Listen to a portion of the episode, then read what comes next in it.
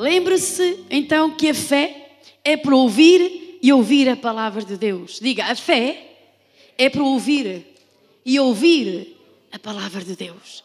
Portanto, meu querido irmão, não escute todas as pessoas, porque algumas vão roubar a fé. Pastora, mas então vou-me apartar? Não, não os escute. Escutar é com ouvidos de ouvir, com atenção. Escuta e ouve. E ouve coisas que são, que são, são depressivas, que são, hum, que são de frustração, que são de medo, que são, que são de incredulidade, de dúvida. E vão semeando isso em sua mente. E depois disso você vai pensar, remoer, pensar. E o que é que vai suceder? Vai descer ao seu espírito. E quando ele descer lá dentro, você vai falar o que está lá dentro. Porque a Bíblia diz, Jesus ensinou-nos, do coração está cheio, disso fala a boca. Depois, quando você falar isso à existência, essa será a sua colheita. Que coisa! Já viu, irmão? Nós queremos ter uma colheita de trigo. Não sei se estão cá, irmãos. Uma colheita boa, próspera. Eu sei que os irmãos querem. Quantos podem dizer um amém comigo?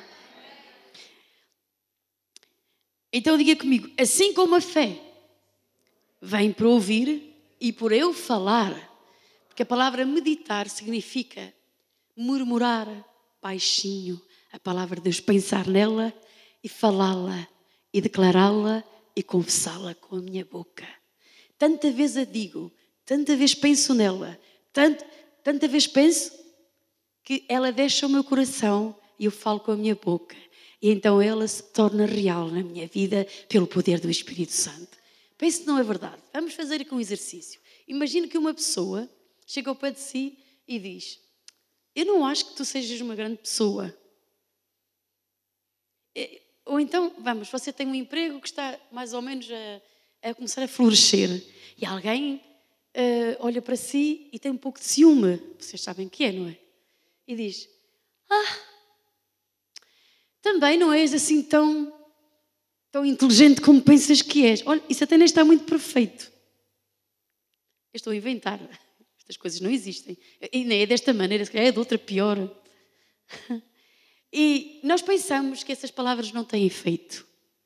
Se você não as anula de imediato e começa a pensar nelas, quando é por isso, já afetou toda a sua vida. Você já só pensa dessa maneira. Você começa a pensar: realmente eu não sou boa pessoa. Realmente eu não sou tão boa profissional como eu pensava que era. Se calhar nem sou tão inteligente. Se calhar até nem sou assim. Nem tenho capacidade. Ai, eu nem tenho potencial. Ai, a outra pessoa sim, ela tem potencial. Eu realmente não tenho potencial. Realmente se calhar tenho que desistir. E há pessoas que desistem por uma palavra. Diga a seu irmão e a sua irmã: não desistas. Há um propósito maravilhoso para a tua vida. O que devemos fazer é, diga comigo, o que devemos fazer? Assim que ouvimos essas palavras, anule-as, cancele-as. Então, a incredulidade também é pelo ouvir. Se você ou eu ouvimos de contínuo que tudo está terrível, isso irá descer ao seu coração e se converterá em sua fé. Diga aí a seu irmão: se nós continuamente ouvimos isto está terrível, isto não, não está, está cada vez pior, a nossa fé se converterá. Melhor, essas palavras, essa confissão se vai converter em nossa fé. De repente, sem nenhum esforço, se encontrará dizendo: Isto está terrível, não se pode continuar, não vai acontecer. O que é que acontece? Sua mente não está livre. Pelo contrário, está cheia de pensamentos de depressão, de baixa autoestima, inferioridade, medo e ansiedade. Porque aquilo que nós falamos, se com a tua boca confessares ao Senhor Jesus, serás salvo. Porque a palavra está junto de ti, na tua boca e no teu coração. Portanto, se nós falamos isso, será isso que vamos ter. De modo que a fé e o amor estão no coração, mas a esperança está na mente. No entanto, diga comigo, no entanto, pela confissão diária da nossa boca, se ativa a fé em nosso coração. Diga comigo. A esperança está na mente. A fé está no coração. Mas porque eu medito, falo a palavra de Deus. Estão cá? Essa confesso a palavra de Deus. Declaro a palavra de Deus, vai descer ao meu coração. E o que é que vai suceder? Vai ativar a fé que o Espírito Santo colocou dentro de mim. Quantos querem ter uma fé para vencer? Quantos querem, irmãos? Aleluia! A esperança que não é fundamentada na fé em Jesus é enganosa. Em Colossenses 1,27 diz: Cristo em vós a esperança da glória. Nossa esperança está posta em Cristo, autor e consumador da nossa fé. Deus tem para nós pensamentos de paz, de um futuro de sucesso e necessitamos ter a mente de Cristo. Assim, ou melhor, antes de termos Jesus como Salvador e Senhor, não tínhamos nenhuma condição para ter fé nem esperança. Estávamos longe de Deus, longe das suas ordenanças, longe dos seus concertos, longe das suas promessas, mas pelo sangue de Jesus chegamos perto. Diga, estou perto. Então não importa quando o mundo ou quanto o mundo seja sacudido, não importa quanto nebroso está lá fora, Cristo é a minha esperança de glória. Não sei se estão cá nesta noite. Diga, não importa quanto tudo esteja a ser sacudido. Diga, não importa se o mundo está a ser sacudido. Não importa se lá fora está trevas. Cristo é a minha esperança de glória.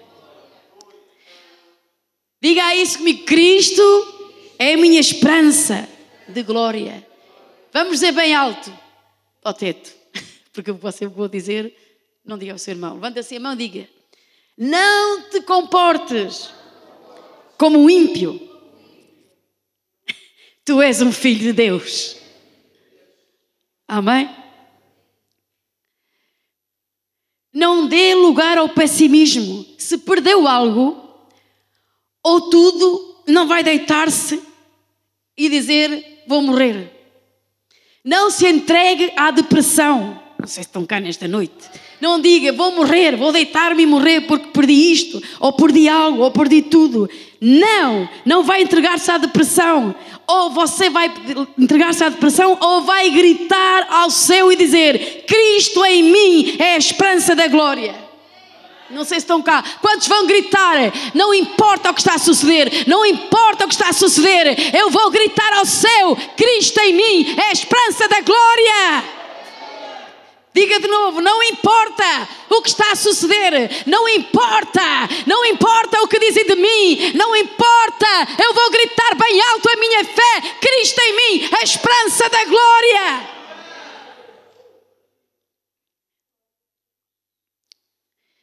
Diga: Deus esteve comigo ontem, está comigo hoje e estará comigo amanhã. Essa é a esperança. Diga comigo, Deus esteve comigo ontem. Quantos sabem que Ele esteve consigo ontem? E antes de ontem? E da semana passada? E no ano passado? E há dois anos? E há três anos? Deus esteve consigo ontem e está consigo hoje também. Diga comigo, Deus está comigo agora, hoje também e estará comigo amanhã. Porque Ele é o mesmo ontem, hoje, eternamente e está comigo. Diga assim: Deus está comigo. Como pode fazer o homem? Diga: Deus está comigo. No tempo de dor, ou em qualquer momento da sua vida, a esperança do homem, ou a nossa esperança tem de estar em Cristo. Ponha o capacete da esperança da salvação e diga, diga comigo agora, vamos lá colocar o capacete, é muito simples. Põe o capacete. Agora vamos dizer: Meu futuro será glorioso. Queirão mil ao meu lado, dez mil à minha direita, mas a mim não chegará. Vivo à sombra do Onipotente. Vou entrar nesta nova temporada com uma expectativa mental de que algo bom me vai suceder. Porque a fé, está, a esperança está no futuro, mas a fé é no agora. Mas se você não tem esperança, não pode ter fé. Vamos lá então dizer outra vez: Eu creio. Isso já é fé. Agora vamos dizer: Meu futuro será glorioso. Será que você crê? Diga aí, seu irmão: Meu futuro vai ser glorioso. Sabes porquê, meu irmão? Porque Deus está comigo. Diga comigo: Meu futuro será glorioso. Cairão mil ao meu lado, dez mil à minha direita. Eu não vou ser atingida. Eu vivo à sombra do Onipotente. Quantos vivem à sombra do Onipotente? Quantos oram, cantam, louvam, adoram nesta noite? Quantos vivem à sombra do Onipotente? E digam, à sombra do Onipotente, vou descansar. Amém. Dê uma salva de palmas a Jesus.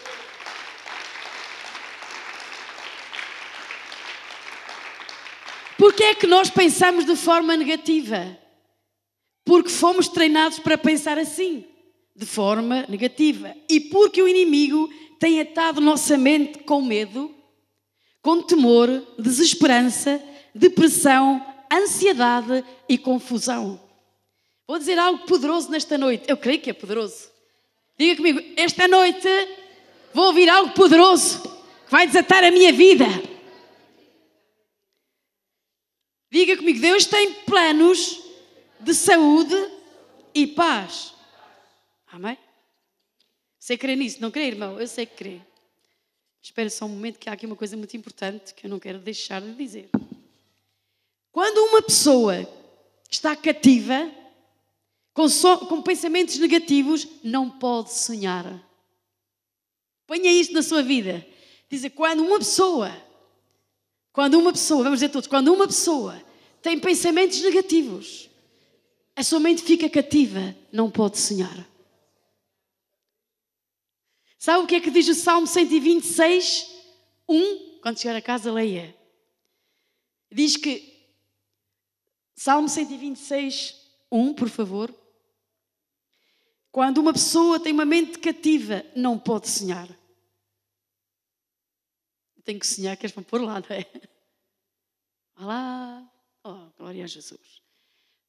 Quando o Senhor trouxe do cativeiro os que voltaram a Sião, éramos como os que estão sonhando. Vamos lá, quando o Senhor trouxe os que voltaram a Sião, éramos como os que estavam sonhando. O que tinha acontecido ao povo? Já não sonhava. Agora Deus arrancou do cativeiro e eles começaram a sonhar. E sabe o que é que sucedeu a seguir? Versículo seguinte. Então a nossa boca se encheu de riso e a nossa língua de cânticos. E então se dizia entre as nações: grandes coisas fez o Senhor por eles. Diga aí, quando a minha mente está liberta do cativeiro, vou sonhar com coisas grandes.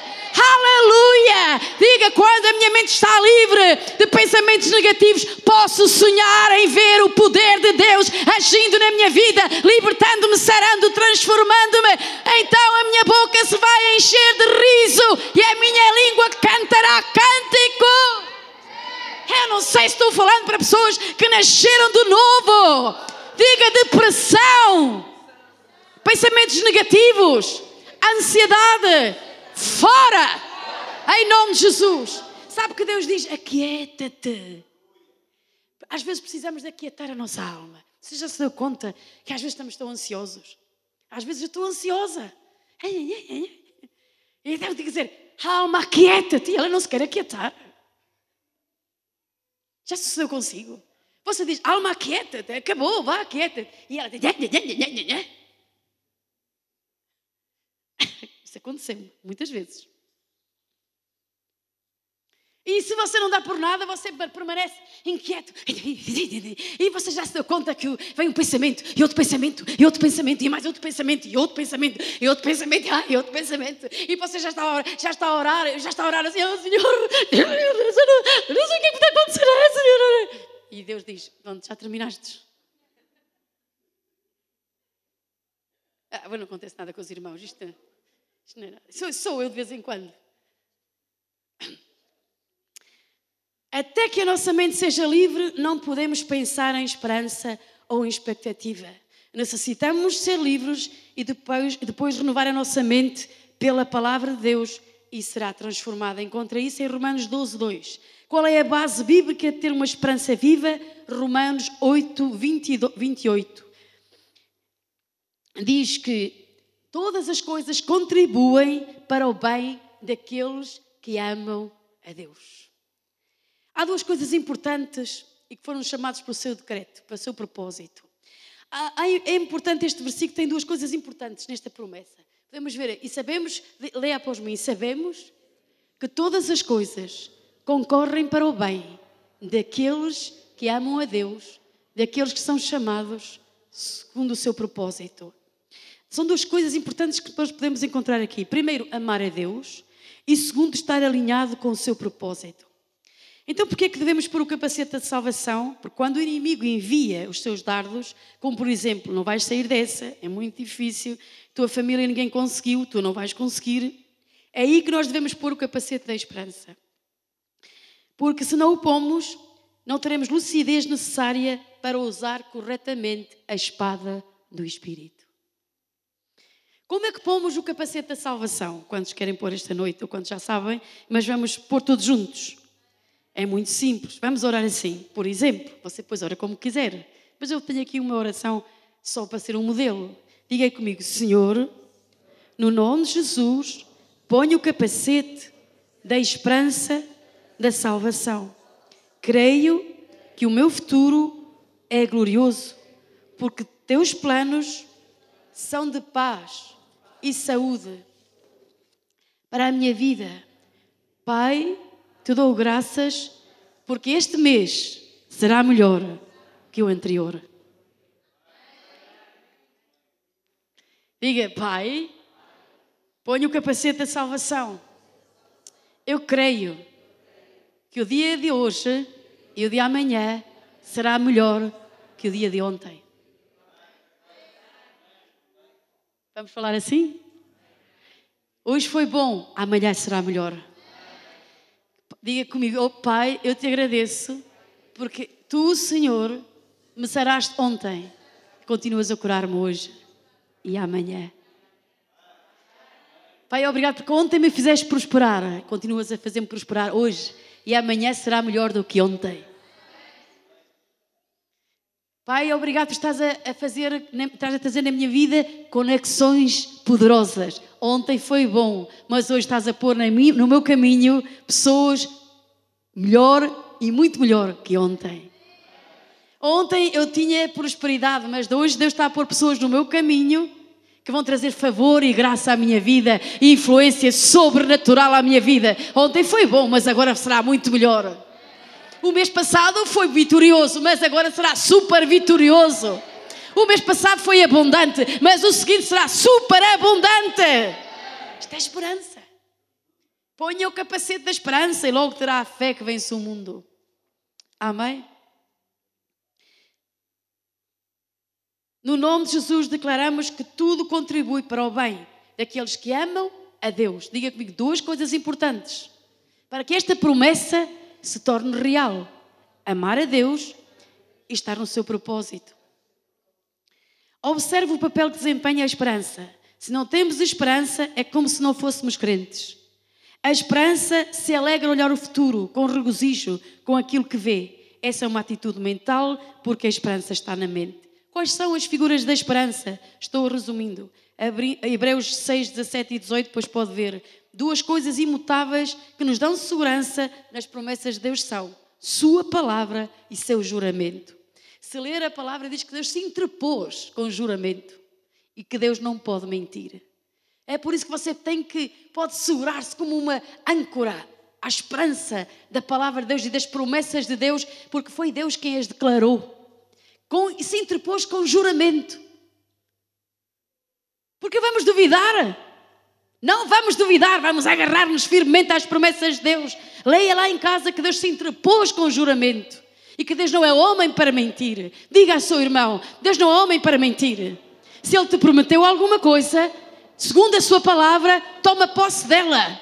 Ai, pastor, mas é que ainda não vejo. Toma posse dela. Ai, pastor, mas é que não vejo nada. Toma posse dela.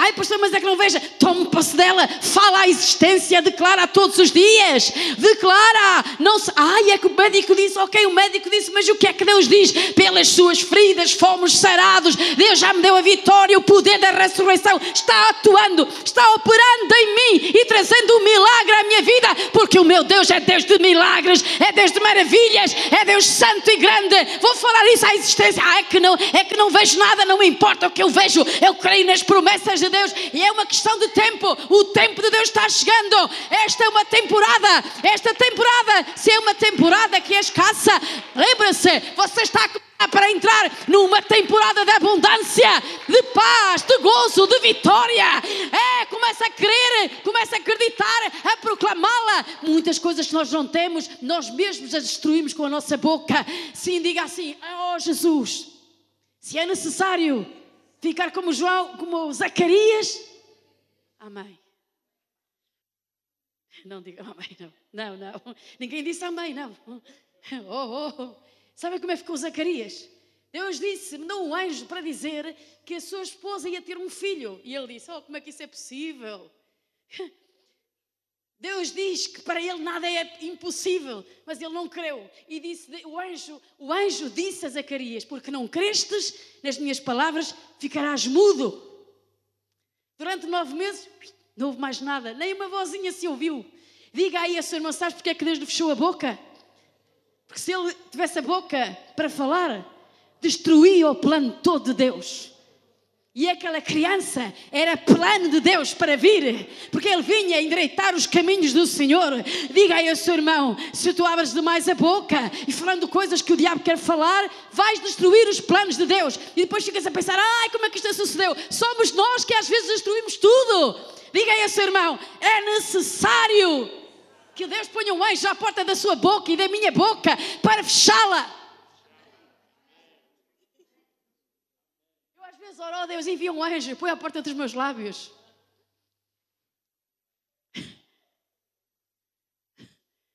Você não orou assim, irmão?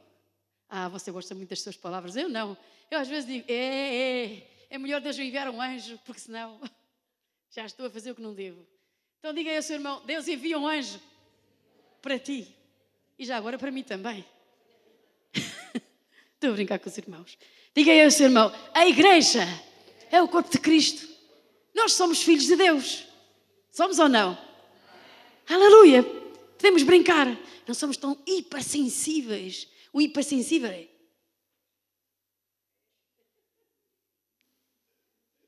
Está a falar para mim. Hum, eu acho que a pastora andou a sondar por aí, agora está a falar para mim. E não.